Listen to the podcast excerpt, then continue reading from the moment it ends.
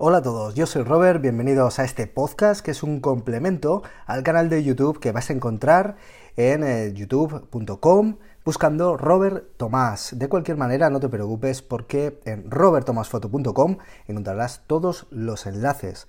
Aprovecho para recordarte que los talleres de fotografía urbana, de composición, de narrativa visual, de retratos en exterior están ya publicados para las eh, ciudades clásicas de Zaragoza, Barcelona, Madrid, eh, Bilbao, Sevilla, Valencia, un montón de lugares a los que te recomiendo visitar en robertomasfoto.com para encontrar el taller que más encaje para compartir un grupo conmigo y seguir desarrollando y aprendiendo la fotografía. Comenzamos. Yo creo que poca gente desconoce, al menos los que estamos metidos en el mundo de la fotografía, la marca Leica. Leica siempre al final se ha eh, atribuido a, pues, a, cámaras de lujo, ¿no? a cámaras eh, casi inalcanzables para el común de los mortales pero que eh, si investigamos un poquito sobre, sobre quién es este Leica, ¿no? ¿Qué, qué, pasa con, con, esta marca? Podemos encontrar que realmente no es simplemente una marca de cámaras cara. Leica Skarbarnak decidió, decidió cómo iba a ser la fotografía en el futuro. Y aunque bueno, siempre hay una evolución y no es como por arte de magia un visionario ya sabía lo que iba a ocurrir en el 2017, 2018, pues sí que es verdad que a partir de esas decisiones que él tomó, se ha ido configurando y construyendo todo lo que entendemos ahora por fotografía y fotografía digital, que es lo que nos ocupa actualmente. ¿Por qué? Porque él fue el que decidió que eh, las primeras cámaras Leica, que eran pequeñas eh, cámaras en las cuales nosotros, mm, pues como hacemos ahora, podemos llevarlas a cualquier lado y nos daban esa posibilidad de realizar encuadres y composiciones más dinámicas, no tener que plantar siempre un trípode, cargar con pesados equipos y bla bla bla, todo lo que podemos saber de la historia de la fotografía, decidió que las películas sobre las cuales se iba a imprimir o se iba a realizar la impresión fotográfica para luego químicamente obtener las copias en papel, iba a ser de 35 milímetros.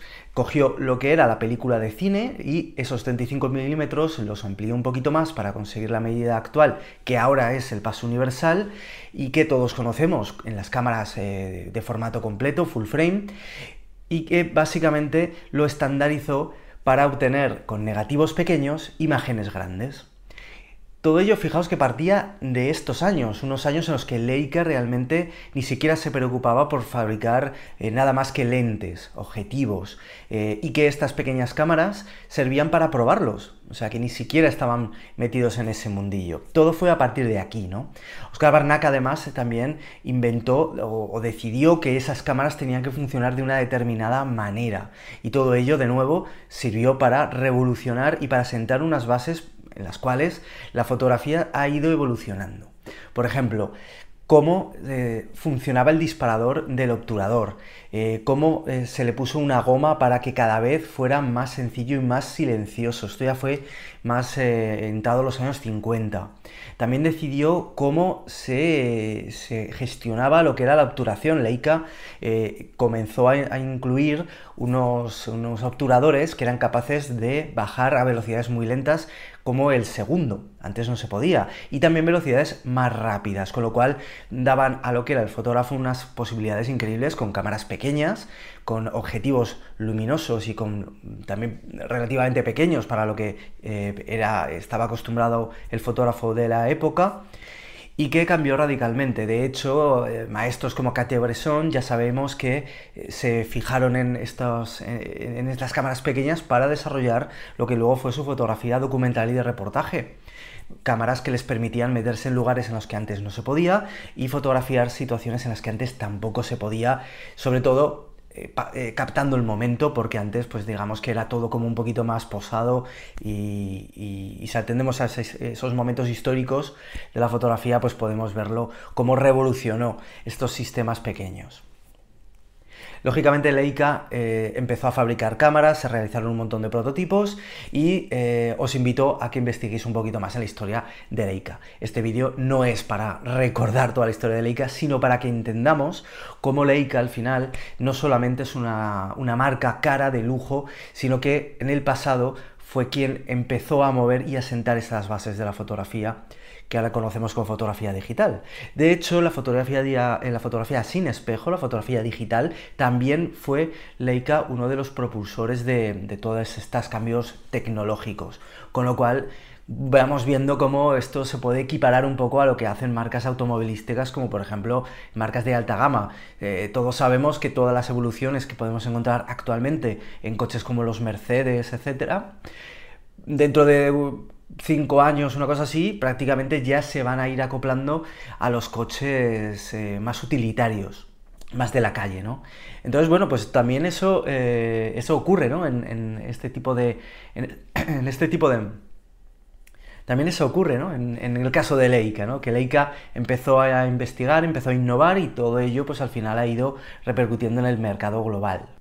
Lógicamente, hoy en día hacerse con una Leica pues eh, significa desembolsar mucho dinero porque ya no solo es el cuerpo de la cámara sino que además los eh, objetivos y lentes Leica pues eh, bueno son de una calidad tradicionalmente excepcional de lo mejorcito que tenemos en el mercado y que también lo vale. Lo bueno cuesta caro entonces, bueno, eh, saber que la gente que trabaja con Leica, eh, bueno, eh, muchas veces surge esa discusión, ¿no? Si realmente es necesario, bueno, no es que sea necesario, sino realmente es, bueno, significa algo el trabajar con una Leica? Bueno, eh, yo creo que actualmente tenemos una gran cantidad de opciones en el mercado como para no tener que desembolsar 10.000 euros en un equipo Leica, ¿no? Pero, eh, lógicamente, eh, bueno, hay gente muy romántica, con mucho dinero, que busca también un estatus, gente que ha estado toda su vida en la fotografía y ya de cuando ha cumplido una cierta edad, con dinero ahorrado, puede optar a estos equipos. Pero bueno, no sé, es cuestión de dinero, yo creo.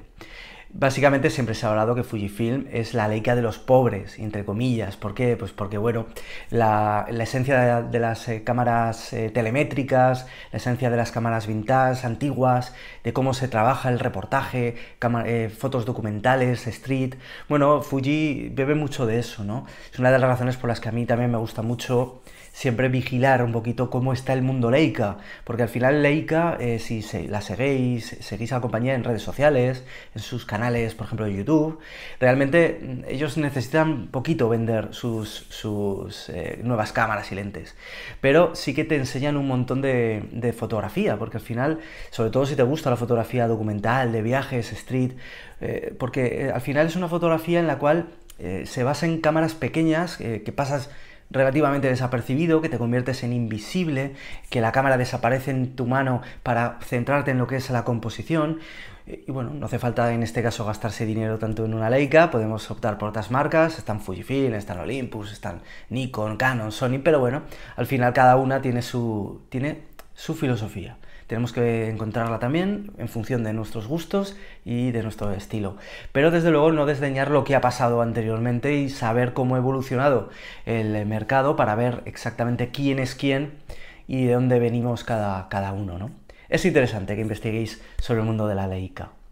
Sobre todo porque además grandes maestros han trabajado con, con ellas siguen trabajando, muchos de los grandes fotógrafos actuales, y por qué no, vamos a ver por qué y qué hacen y, cuáles son sus inquietudes para ello.